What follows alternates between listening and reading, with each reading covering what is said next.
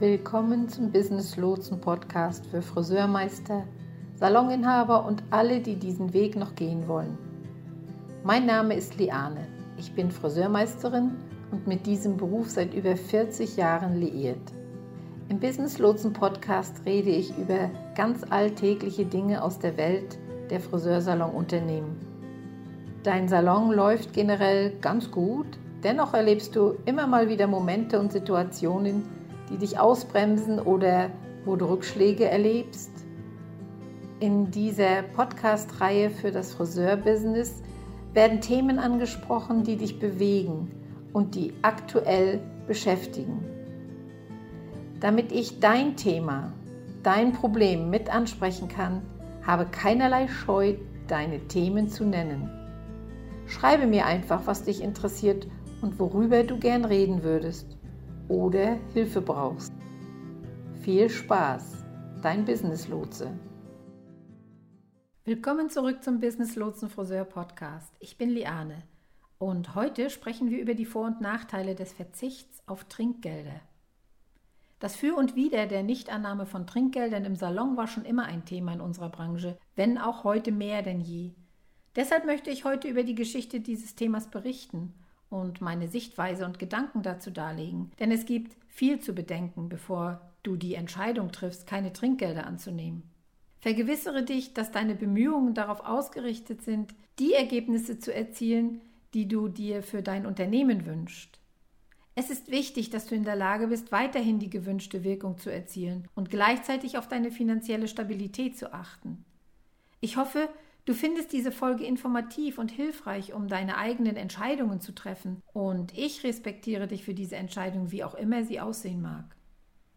Es scheint, dass dieses Thema in der Branche in letzter Zeit häufiger denn je auftaucht. Aber es ist kein neues Konzept. Ich habe gesehen, dass es schon seit Jahren in aller Munde ist und ich möchte ein wenig über diese Geschichte dahinter, die Vorteile und die Dinge sprechen, die man bedenken sollte, bevor man die Trinkgelder zurückzieht. Der Grund, warum ich das für wichtig halte, ist, dass ich mir wahrscheinlich nicht einmal die Mühe machen würde, in eine Art Pro und Contra darüber zu sprechen, wenn es nicht der Zeitpunkt wäre, an dem es passiert. Ich weiß nicht, wie es dir geht, aber ich wache jeden Morgen auf und sehe, was in der Wirtschaft vor sich geht. Ich verfolge die Entwicklung der Inflation seit Mitte 2020 und sie wird immer schlimmer. Wir hatten ein wirklich negatives erstes Quartal 2022. Die Berichte, die ich vor der Aufzeichnung dieses Podcasts gesehen habe, besagten, dass das zweite Quartal 22 wahrscheinlich nur knapp an einer Rezession vorbeischrammen wird. Aber wir sind wirtschaftlich in keiner guten Position. Die Inflation ist so hoch wie nie zuvor. Wir beobachten, wie die Zinssätze unglaublich schnell steigen. Wir beobachten, wie der Immobilienmarkt zusammenzubrechen beginnt. Wir beobachten, wie große Unternehmen anfangen, in großem Umfang Entlassungen vorzunehmen das Land zu verlassen. Wenn man sich also die Dinge ansieht, die um uns herum passieren, kann man es nachschlagen. Mehr als 50 Prozent der Wirtschaftswissenschaftler sagen eine Rezession für das erste Quartal 2023 voraus. Was passiert also in einer Rezession? Die Menschen werden bei finanziellen Entscheidungen sehr nervös.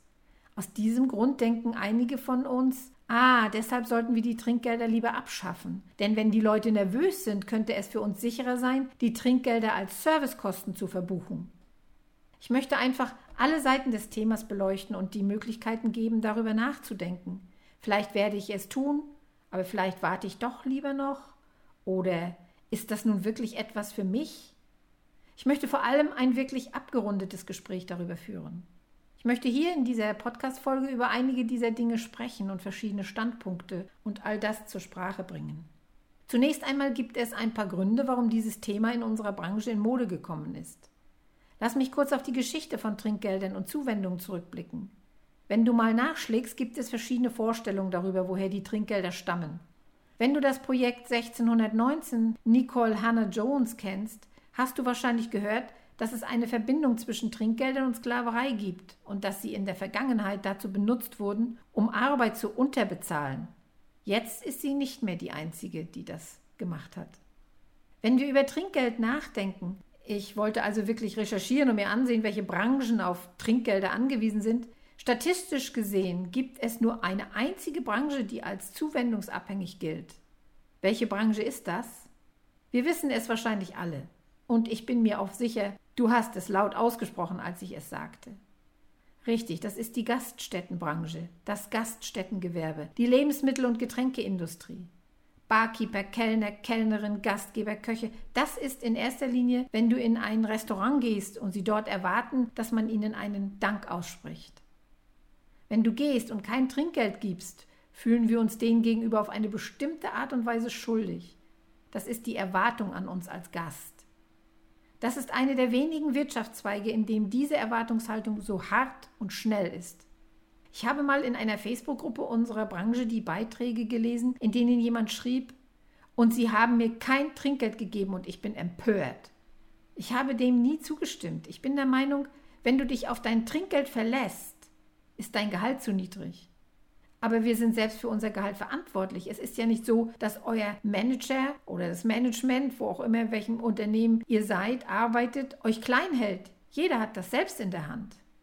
Wenn wir jetzt Dinge sagen wie, ich weiß, deshalb kombinieren wir das Trinkgeld mit der Servicegebühr. Bin ich persönlich jetzt nicht ganz einverstanden.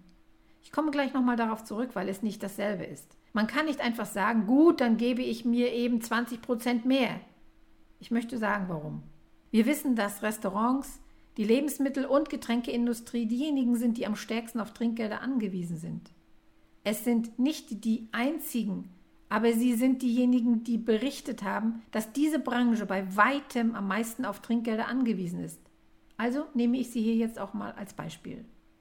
Weißt du, wie hoch die Gewinnspanne in einem durchschnittlichen Restaurant ist? Wir sehen uns Restaurants an, die voll sind und denken so, boah, die machen ganz schön viel Geld. Im Durchschnitt sind es drei bis fünf Prozent Gewinn. Viele sind in den roten Zahlen, viele machen überhaupt keinen Gewinn. Und das ist der Grund, warum Restaurants ihre Türen öffnen und ihre Pachtverträge innerhalb von bis zu drei Jahren wieder schließen. Selbst bei Franchise-Systemen sind die Gewinnspannen sehr gering. Wenn man sich anschaut, wo das Geld hingeht, entfallen 30 Prozent auf die Lebensmittel, weitere 30 auf die wirklich hohen Gemeinkosten wie Miete und Nebenkosten. Und dann machen die Lohnkosten 30 bis 35 Prozent aus. Die Lohnsumme ist bereits die höchste oder die gleiche wie die Ausgaben für Lebensmittel, Miete und Nebenkosten, die sie zahlen. Wenn man sich die Lebensmittel- und Getränkeindustrie genauer anschaut, dann sind es die Kosten für Waren, Personal und Miete, die gezahlt werden. Das war's. Es gibt nur drei große Posten und es gibt noch ein paar andere Dinge wie Versicherung und Telefon, aber die waren klitzeklein und was übrig blieb, war eine Gewinnspanne von drei bis fünf Prozent.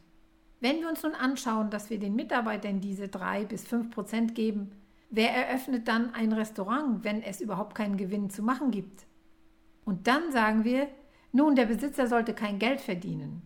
Aber dann wird niemand das Restaurant besitzen.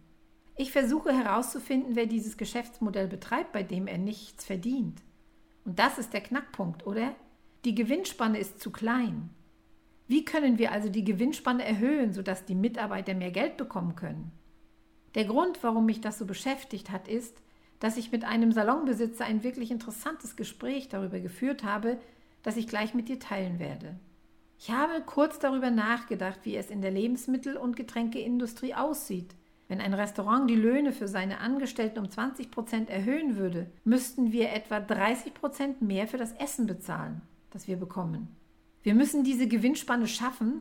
Um die Gewinnspanne von 20 Prozent ist ziemlich groß. Also müssten wir etwa 30 Prozent mehr zahlen, damit das Restaurant weitere 20 Prozent auf den Gehaltscheck des Mitarbeiters aufschlagen kann und trotzdem die Steuern und Versicherung und all die anderen Kleinigkeiten bezahlen kann, damit die Gehaltsabrechnung stimmt. So wird aus einem überteuerten Cheeseburger für 18 Euro nun ein überteuerter Cheeseburger für gut 24 Euro, aber ohne Trinkgeld. Du musst kein Trinkgeld geben. Nee, musst du nicht. Ein Salonbesitzer sagt zu mir, ich bin eigentlich für die Abschaffung von Trinkgeldern, aber ich habe es durchgerechnet und meine Mitarbeiter werden weniger Geld verdienen. Diese Person betreibt einen Provisionssalon. Sie sagte, ich glaube an das Mitarbeitermodell und ich möchte es auch gern machen. Aber wenn ich ihnen erlaube, keine Trinkgelder mehr anzunehmen oder wenn ich sie bitte, zwinge oder eine Richtlinie einführe oder was auch immer, keine Trinkgelder mehr anzunehmen und ihre Preise um 20 Prozent zu erhöhen, würden sie weniger verdienen. Sie fragte, Soll ich ihnen also 30 oder 35 Prozent mehr Gehalt geben? Darauf werden wir jetzt eingehen, denn ich weiß, dass man argumentieren und sagen könnte, ja, nur zu, erhöht sie alle um 30 bis 35 Prozent. Aber die Wahrnehmung der Kunden kann uns zum Verhängnis werden. Und genau darum geht es hier. Wenn wir uns die Wahrnehmung der Kunden ansehen, sehen sie den Grundpreis für unsere Dienstleistung als erwartet an. Und dann natürlich das Trinkgeld oder die Zuwendung, wie auch immer man es nennen will, als Ermessenssache. An dieser Stelle wird es ein wenig brenzlig, denn es ist fast wie ein Bonus, oder? Es ist ja nicht garantiert. Wenn du gute Arbeit leistest, bekommst du es vielleicht oder du bekommst gar nichts. Das ist der Teil, der uns kein gutes Gefühl gibt. Ich arbeite genauso viel, ob ich nun dieses Trinkgeld bekomme oder nicht. Und so fühlt es sich an wie eine Drohung oder hier stinkt's. Ich kann mir vorstellen, dass es so wahrgenommen wird und so bekommen die Leute mehr, als sie bezahlen. Und das fühlt sich vielleicht nicht gut an. Ich weiß, dass ein Grund, warum die Leute darüber nachdenken, in diese Richtung zu gehen, der ist, dass sie sagen, nun, wir geben unsere anderen Fachleuten ja auch kein Trinkgeld. Wir geben Zahnärzten, Ärzten, Anwälten und so weiter auch kein Trinkgeld.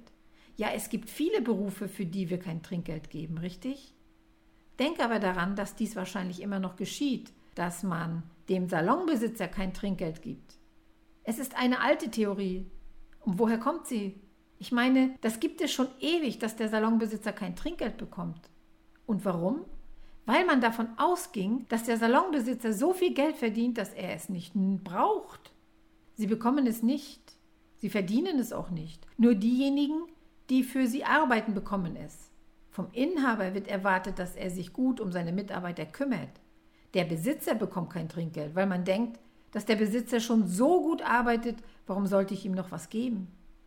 Die Sache ist die, wenn man sich als Friseur weiterentwickelt, wird der Prozentsatz der Trinkgelder mit der Zeit sinken.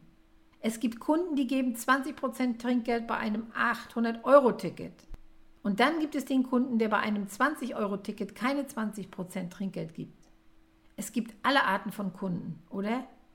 Das gibt es immer, aber wenn man anfängt, höhere Ticketpreise zu verlangen, kann man nicht für alles 20% Trinkgeld erwarten, weil es so subjektiv ist. Das ist es also, worauf sich diejenigen verlassen, wenn sie sich dafür entscheiden, das Trinkgeld mit deren Service zu kombinieren. Ich beobachte, dass die Leute sagen, nun, ich werde sagen, dass ich keine Trinkgelder annehme und ich werde meine Servicepreise um 18 bis 20 Prozent erhöhen hm, vielleicht manchmal auch ein bisschen mehr. Die Sache ist also die, dass man darauf zählt, dass alle potenziellen Kunden in dem Zielmarkt den Verzicht auf Trinkgelder als Vorteil sehen. Aber beim Raumwert hat das noch nicht jeder verstanden. Wir dürfen nicht vergessen, dass die Mehrheit dieses Landes in Bezug auf Gleichberechtigung und Gleichstellung untergebildet ist.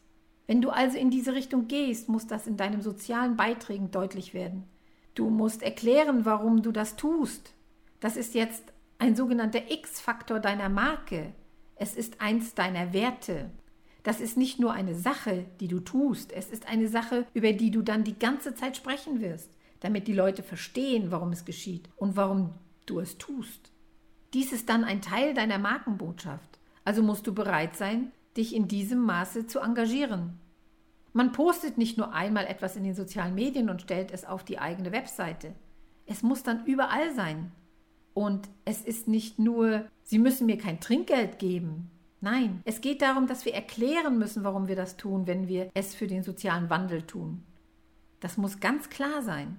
Du musst ganz klar erklären, warum du es tust, sonst ist es nur eine Sache, die man ohne Bildung macht. Verstehst du, was ich damit sagen will? Da muss mehr dahinter stecken. Man muss sich voll reinhängen. Deshalb mache ich mir Sorgen über die Wahrnehmung des Zielmarktes. Ich kämpfe wirklich hart dafür, dass unsere Branche als professioneller angesehen wird, dass sie das verdient, was ihr zusteht, dass sie als unverzichtbar angesehen wird und dass sie nicht mehr mit diesen mageren Gewinnmargen auskommen muss. Ich bin voll und ganz dafür, aber es ist ein Kampf.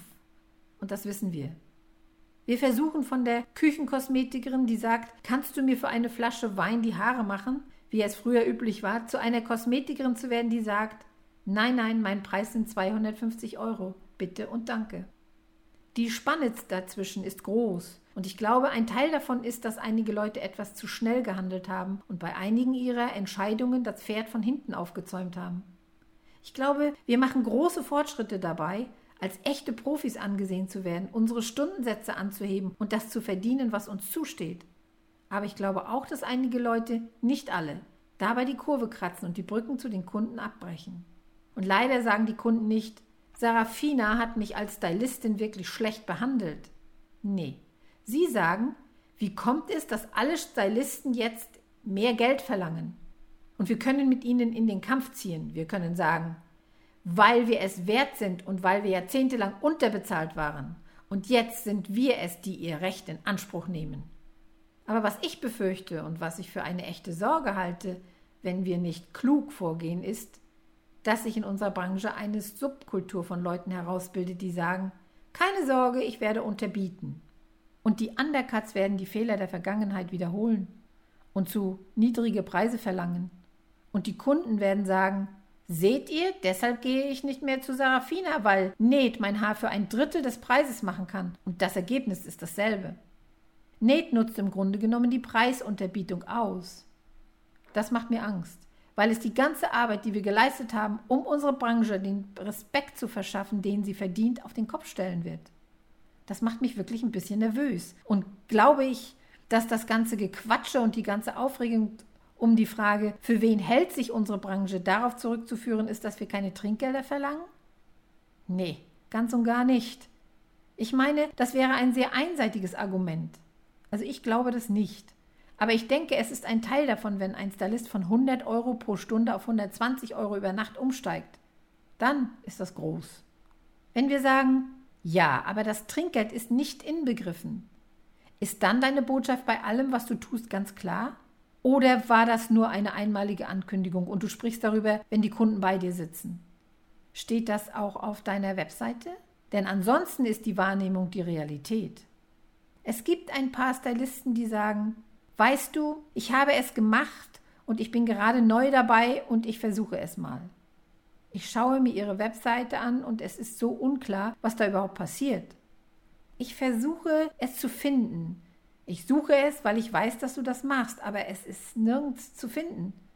Wenn ich mich also über einen Stylisten informiere und nur sehe, dass Sarafina ziemlich gut ist und Ned ebenfalls ziemlich gut ist, und Sarafina 20 Prozent mehr verlangt, aber beide gleich gut aussehen, warum sollte ich mich dann nicht für Ned entscheiden?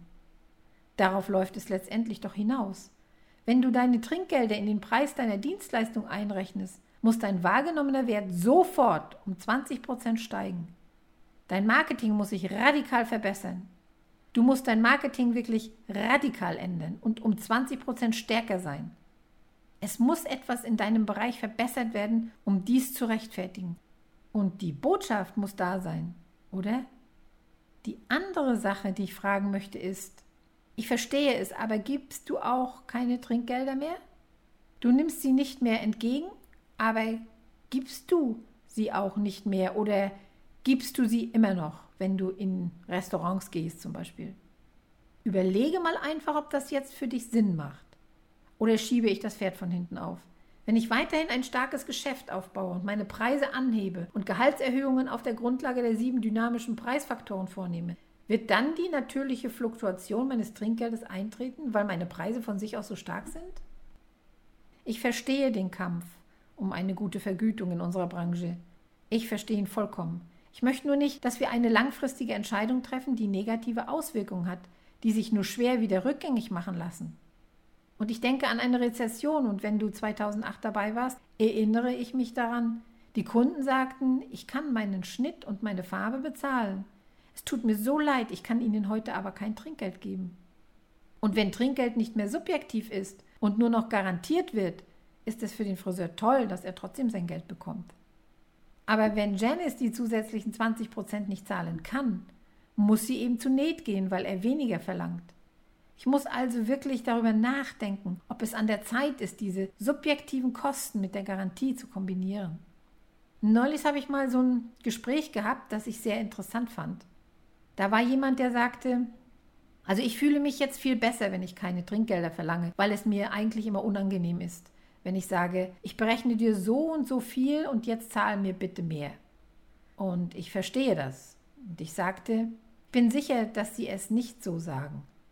Die Person sagte dann, nein, nein, nein, so sage ich das nicht, nein, natürlich nicht. Aber dieses unangenehme Gefühl von und möchten Sie Trinkgeld geben, das kennen wir doch irgendwie alle. Das Gespräch ging weiter und die Person sagte dann, ich hatte das Gefühl, dass die Leute manchmal das Gefühl hatten, dass ich vielleicht, ich glaube, das Wort war nicht gierig, aber dass es einfach immer mehr und mehr wurde und es gab mir ein wirklich ungutes Gefühl. Und ich fragte dann, glauben Sie, dass Sie deshalb Kunden verloren haben? Glauben Sie, dass die Tatsache, dass Sie Trinkgelder angenommen haben, dazu geführt hat, dass Sie Kunden verloren haben? Doch die Antwort war nein. Der Kommentar ging dann weiter. Aber ich fühle mich besser, wenn ich keine Trinkgelder annehme. Allerdings gibt es immer noch eine Kundin, die mir nach ihrem Besuch 50 Euro geben will. Und wenn ich jemand Trinkgeld geben will, dann ist das ein gutes Recht. Ich sagte, Moment mal, du akzeptierst also Trinkgeld, aber manchmal verstehe ich das Konzept einfach nicht ganz. Denke wirklich ganz genau nach.